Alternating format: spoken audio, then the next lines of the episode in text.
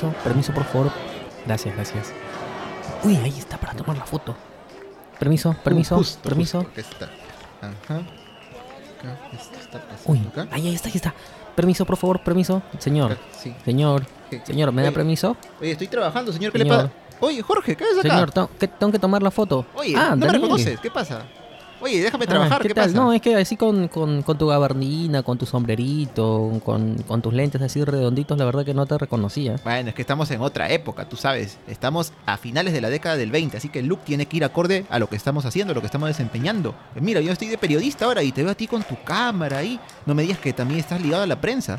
Claro, claro, claro, sí, estoy de prueba en un diario como fotógrafo. Mm, qué bien, qué bien. Estamos en el mismo rubro. Justo he venido acá porque, eh, como sabrás, pues este ya el gobierno del presidente Leguía tiene muchos años ya y las cosas pues cada vez se están poniendo peor porque la gente está cada vez más descontenta con tantos años que lleva en el poder y al final no ven tantos cambios como ellos mismos esperaban. Sí, de hecho justo he venido aquí a, a tomar algunas fotografías, mira, a la, a, la, a la pequeña protesta que están realizando aquí en el centro de Lima. Mm, Y me han contado que probablemente aquí hayan personas simpatizantes pues de estos no- dos nuevos partidos políticos que están empezando a nacer. Aunque de hecho uno de ellos todavía no ha sido aquí fundado en el Perú, pero más o menos ya se sabe que tiene simpatizantes aquí en el Perú, así que solamente es cuestión de tiempo. ¿Así? ¿Qué partido ¿Conoces es? ese partido? No, ¿cuál es? ¿Cuál es? Ese partido es el APRA. Ah, ya sé, ya sé a cuál te refieres, sí. Es uno que fue fundado en México y que su líder justamente es un peruano, allá de la Torre.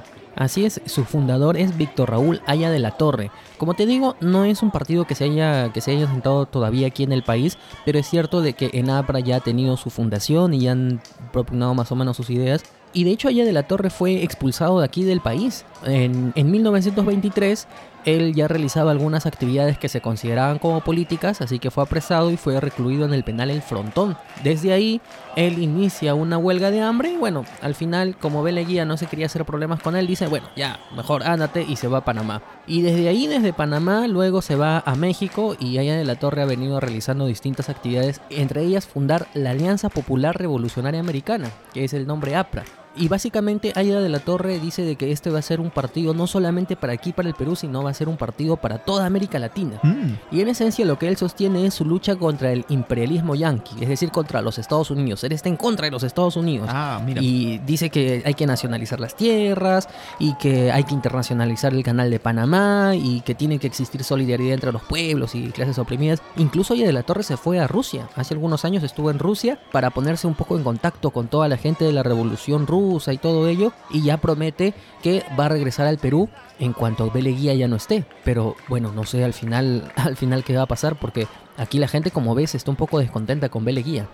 Oye, qué interesante lo que me cuentas acerca del APRA, porque en este tiempo pues veo que está bastante ligado, bastante parecido a esta, esta nueva corriente que ha surgido y que triunfó en Rusia hace algunos años, la cual es el comunismo. Y justo hay otro partido que está, sí, mucho más ligado a esta, a esta corriente ideológica, el cual es el Partido Socialista Peruano. ¿Has escuchado sobre él? Sí, sí, sí, ya he escuchado. Justo hace un ratito que estaba tomando unas fotos, unos señores estaban hablando del socialismo, el comunismo, estaban ahí en plena discusión. Claro, bueno, el socialismo y el comunismo no significan lo mismo, pero ponernos a hablar de las diferencias puede tardar un poco. Pero este Partido Socialista Peruano fue fundado hace poco nomás, hace dos años, en 1928, por José Carlos Mariátegui, quien es conocido como el Amauta. Es un escritor, pensador, político acá peruano. Y bueno, este partido también, me imagino que por circunstancias parecidas a la del APRA, nace justamente por el descontento y por estas nuevas corrientes ideológicas que vienen desde otros países. En este caso, por ejemplo, Jorge, tú sabes que ya en el gobierno de José Pardo Barreda, antes de que empiece el, el gobierno de Augusto Beleguía, se había logrado por fin el tema este de la jornada de 8 horas de trabajo.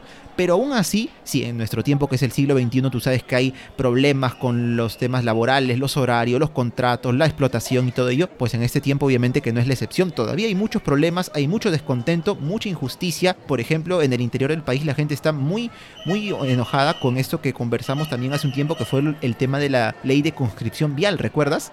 Claro, sí me acuerdo, esa ley en la que obligaban a las personas a, a, realizar trabajos forzados para el Estado, para realizar carreteras y todo ello. Claro, como la llaman una especie de mita republicana, ¿no? Justamente para poder uh -huh. hacer la construcción de vías, de caminos, pero lamentablemente los temas sociales, laborales, pues no han sido solucionados del todo. Entonces esto ha hecho de que luego de tanto tiempo de gobierno del presidente, la gente diga, oigan, ya pues no tanto tiempo y no arreglan estos temas, seguimos en casi lo mismo, solo son como de fachada las leyes que sacan, y es por eso que empiezan pues a juntar en partidos, hacer huelgas, en algunos casos este, intentar levantamientos, tanto así que el año pasado, en 1929, se fundó la CGTP, la Confederación General de Trabajadores del Perú, que agrupa justo a muchos de estos sindicatos, muchos de estos trabajadores que están intentando entrar en esta lucha para obtener mejores condiciones laborales. Y acá obviamente hay muchos socialistas, comunistas y también apristas. Ah, con razón, entonces es esta protesta. La verdad es que mi jefe JJ Jameson me dijo que venga a cubrir acá la nota, pero no me dijo qué es lo que me iba a encontrar. Y acá hay una protesta. Además, mira, veo unos carteles que dice el crack del 29. Ah, el crack del 29. Pues lo que pasa pues que ya todos están alertas a las consecuencias que va a tener el crack del, del 29 aquí en el Perú también. Por cierto, ¿tú sabes qué es el crack del 29? Bueno, una idea muy general tengo de que es algo relacionado a la economía, a la crisis. Lo único que me queda es el jefe que tienes, JJ Jameson. Yo lo conocí también en un diario allá en Chiclayo hace poco, sí, sí. ¿Ah, sí? ¿El mismo? Sí, sí. Pero bueno, ¿qué, es el, ¿qué, es el, Sí, sí. ¿Qué es el crack del 29? Tú sabes para que de repente me expliques un poco mejor. Sí, bueno, eso ocurrió el año pasado. Lo que pasa es que Estados Unidos el año pasado vivió su peor crisis económica. Anda. Claro, y lo vivió no solamente en un día, sino prácticamente fue... En, realidad ya más o menos se veía venir, pero fue una semana nefasta. Fue el jueves negro, vino el lunes negro y vino, vino ya el peor día que fue el martes negro. ¿Y qué es lo que sucede? Tú sabes que existe un mercado que se llama el mercado de valores. Claro, la bolsa de valores. Mercado de valores o la bolsa de valores como todos lo conocen. Básicamente, ¿qué es eso?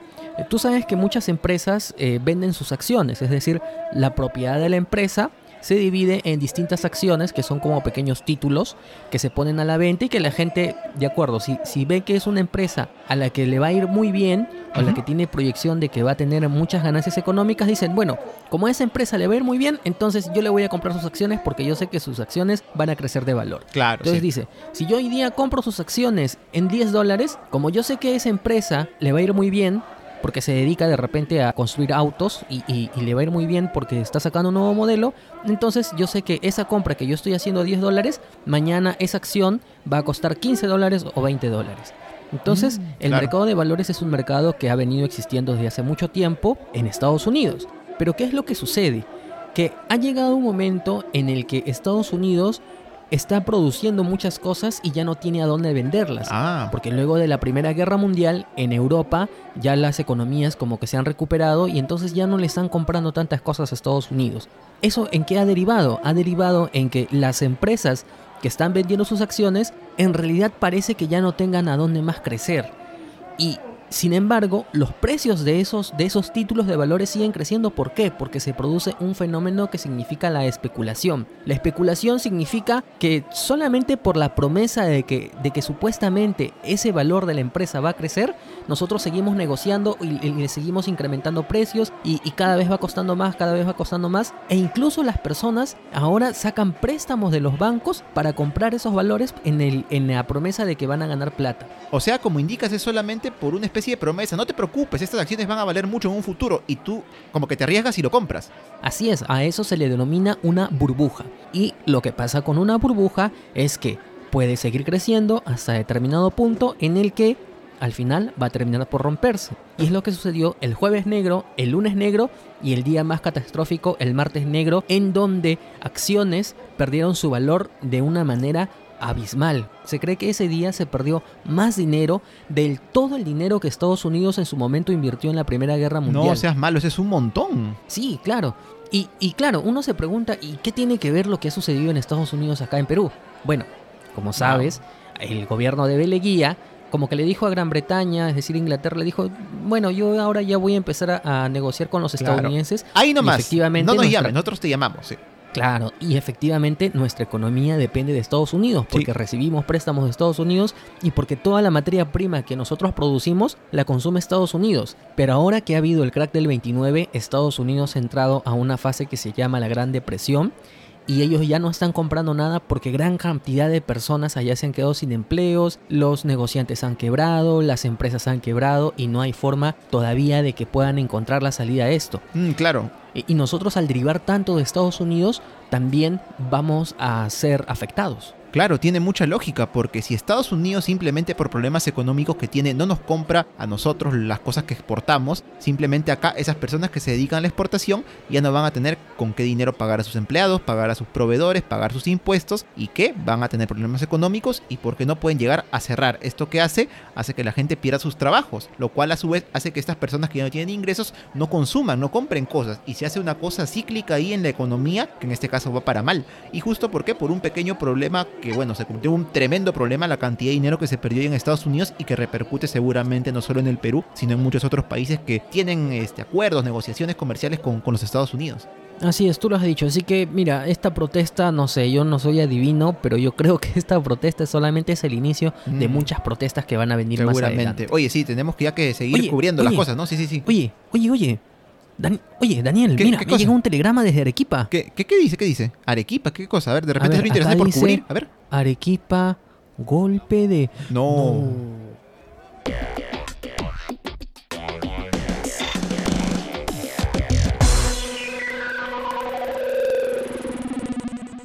Pregunta número uno. ¿Cuáles eran las ideas principales del APRA en su fundación? Segunda actividad. Explica algunas de las causas del descontento popular al final del oncenio de Leguía. Tercera actividad. Explica cómo se produjo el crack del 29. Y bien, hemos llegado al final de un nuevo episodio de Stalkers. Si quieren saber qué pasó en Arequipa al final del gobierno de Leguía, escuchen nuestro siguiente programa. Si les gustó esta edición también, no duden en compartirla. ¡Chau! Nos escuchamos. Chao. Stalkers es producido por el podcast Por las Rutas de la Curiosidad, podcast de divulgación histórica y cultural, producido y conducido por Daniel Tucto y Jorge Juárez. Puedes encontrarlo en Facebook, Instagram y Spotify. Si eres profesor o padre de familia y quieres comunicarte con nosotros, puedes escribirnos a stalkers.gmail.com y si te gustó el contenido, no dudes en compartirlo.